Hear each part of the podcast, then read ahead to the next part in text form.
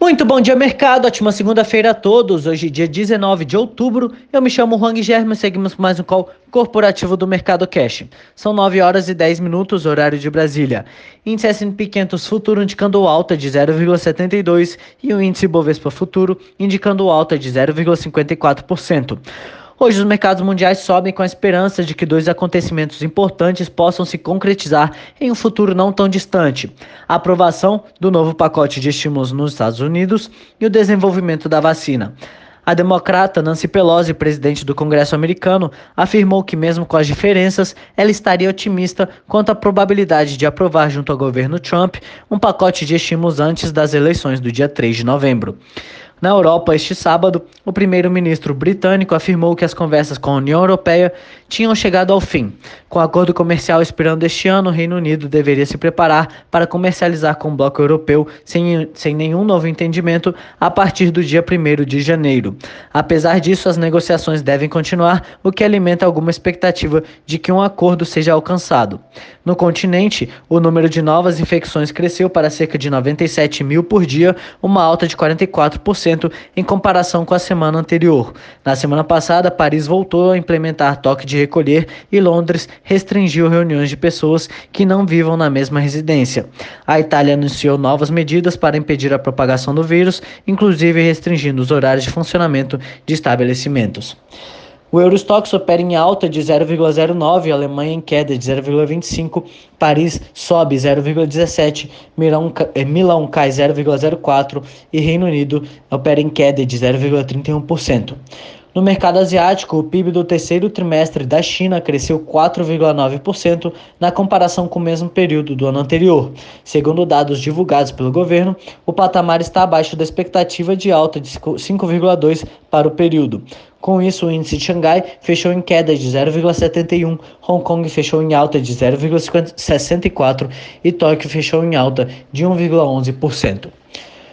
É, entre as commodities, os contratos futuros do minério de ferro negociados na Bolsa de Dalian fecharam em queda de 2,17% a 116,77 dólares e o petróleo Brent opera em leve alta de 0,05% a 42,95 dólares. No cenário corporativo, temos notícias da Oi, em que a agência de classificação de risco S&P elevou na última sexta-feira os ratings de crédito da Oi após a companhia obter aprovação do aditamento do seu plano de recuperação judicial com os credores no dia 8 de setembro. A S&P destacou ter elevado, elevado os ratings de crédito de emissor de SD para CCC+, na escala global e de SD para BRBB na escala nacional. A Oi também teve seu rating da dívida unsecured elevado de CCC- para CCC+. O rating de recuperação se manteve em 4.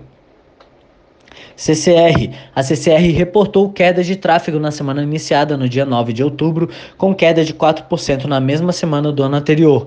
O tráfego de passageiros na mobilidade urbana e em concessões de aeroportos caiu 55%.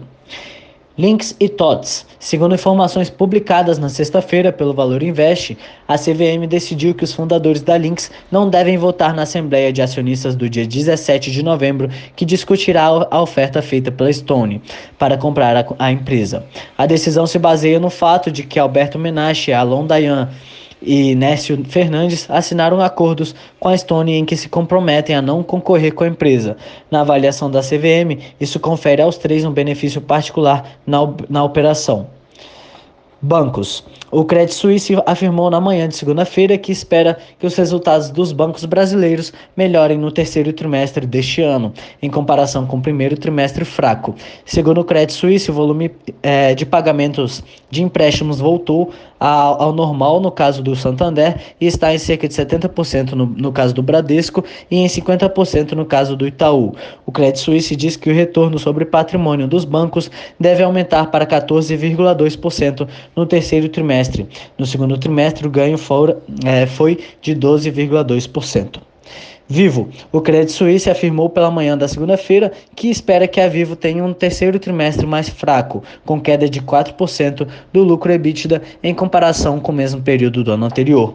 Contudo, os analistas seguem com visão positiva para a companhia, mantendo a recomendação Outperform com preço-alvo de 61 reais. Shoppings. O Itaú BBA realizou uma conferência com os planos de saúde na quarta-feira, dia 14 de outubro. Segundo o banco, as maiores empresas do setor afirmaram que a demanda por espaços tem aumentado desde a reabertura dos shoppings, atingindo 70% do nível pré-crise e a alocação está em níveis superiores aos da crise de 2015 e 2016. As empresas afirmaram que as vendas aumentaram mais rápido em lojas mais expostas às classes B e C, diferentemente do que ocorreu na crise de 2015 2015 e 2016. As operadoras de shopping afirmaram que os planos de crescimento devem ser retomados em breve, com foco em projetos de uso misto focados no setor imobiliário. Por hora, estas são as principais notícias. Desejo a todos um excelente dia e ótimos negócios. Um forte abraço.